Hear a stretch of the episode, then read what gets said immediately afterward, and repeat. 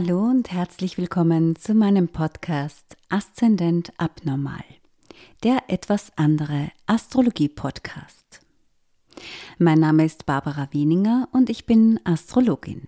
Und dieses Mal möchte ich mit euch über die sogenannte rückläufige Venus sprechen und welchen Einfluss diese Konstellation im weitesten Sinn auf unsere Beziehungen hat.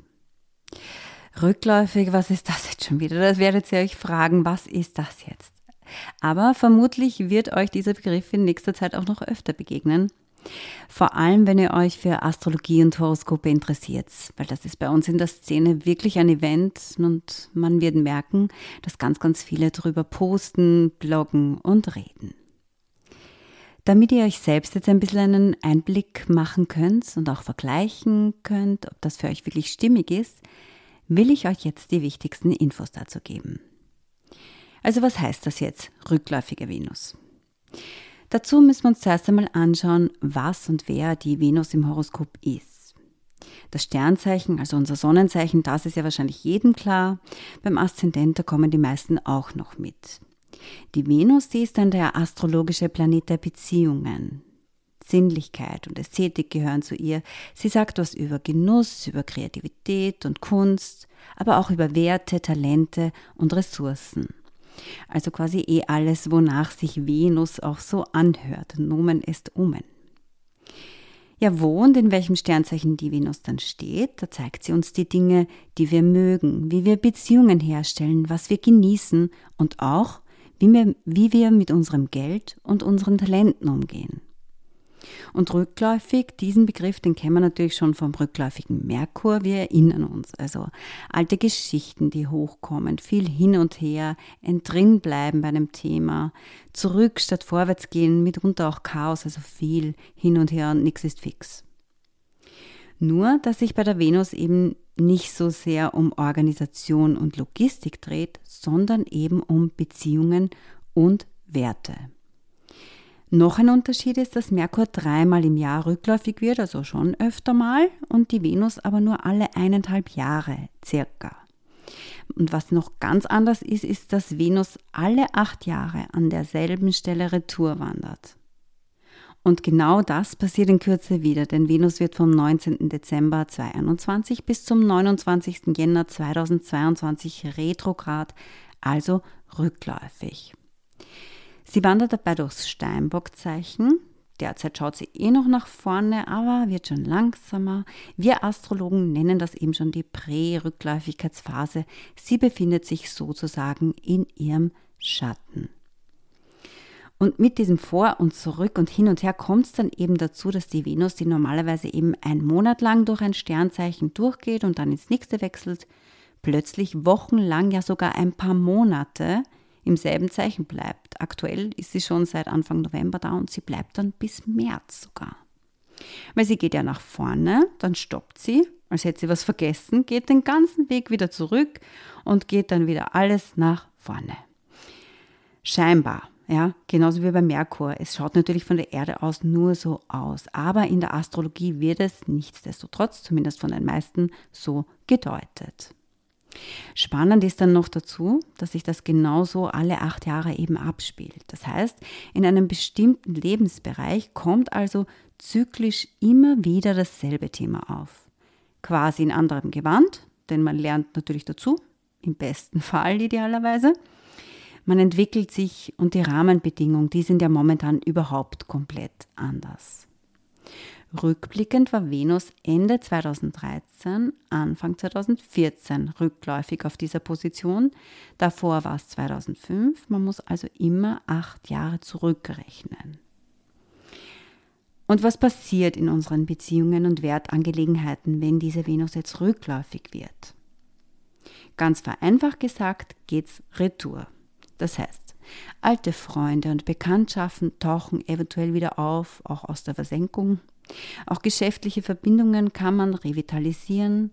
Man findet etwas, das früher schon mal schön war und Spaß gemacht hat. Man gräbt zum Beispiel ein altes Hobby oder Talent wieder aus. Ja, das ist das nette Venus-Déjà-vu.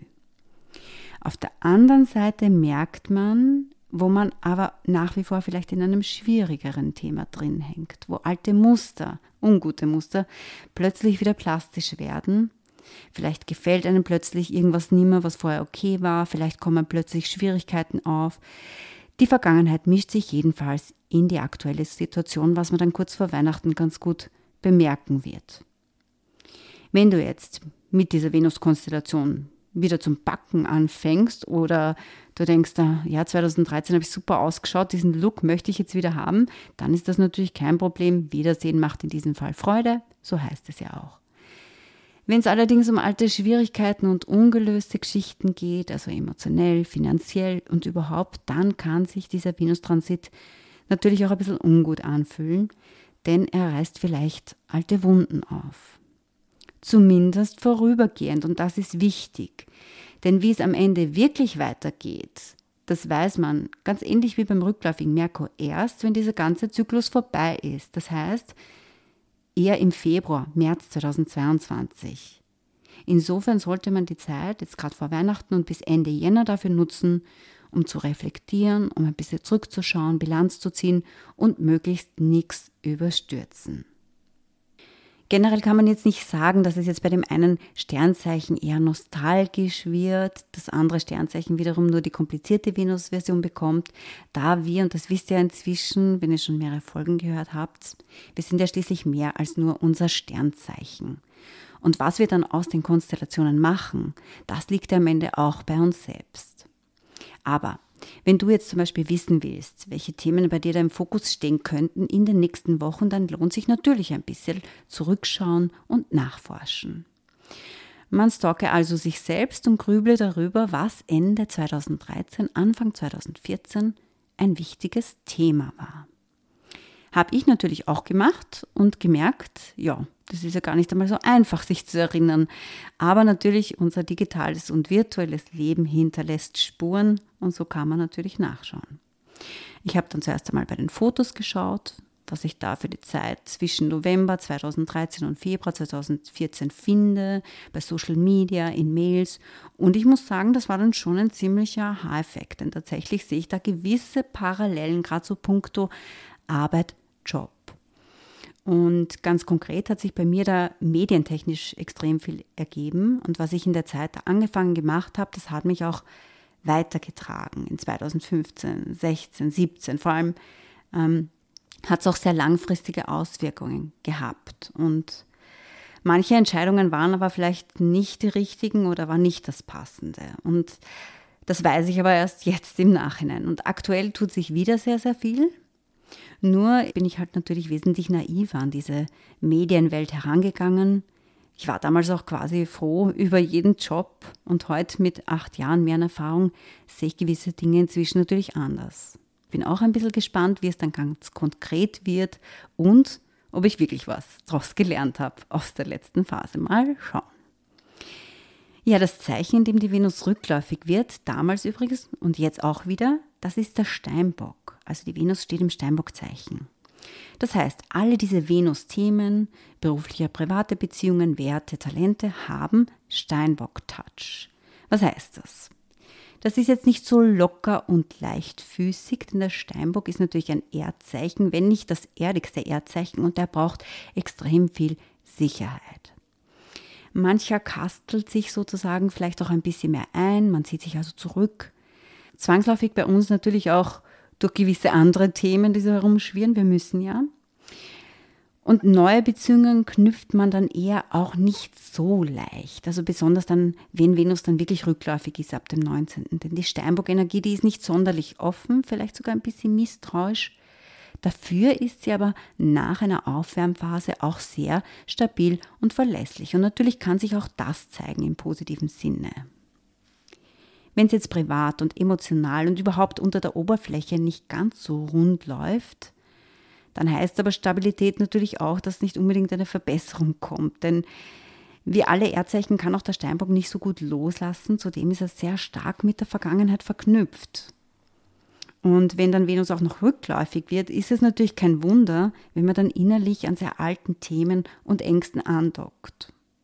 Und so geht es am Schluss auch bei dieser Konstellation natürlich nicht nur um die Außenwelt, um die Beziehung zu den anderen, sondern natürlich auch um die Beziehung zu uns selbst.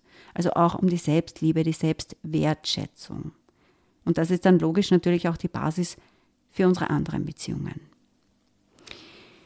Unterm Strich tanzt also da vermutlich alles Mögliche wieder an in jeder Hinsicht.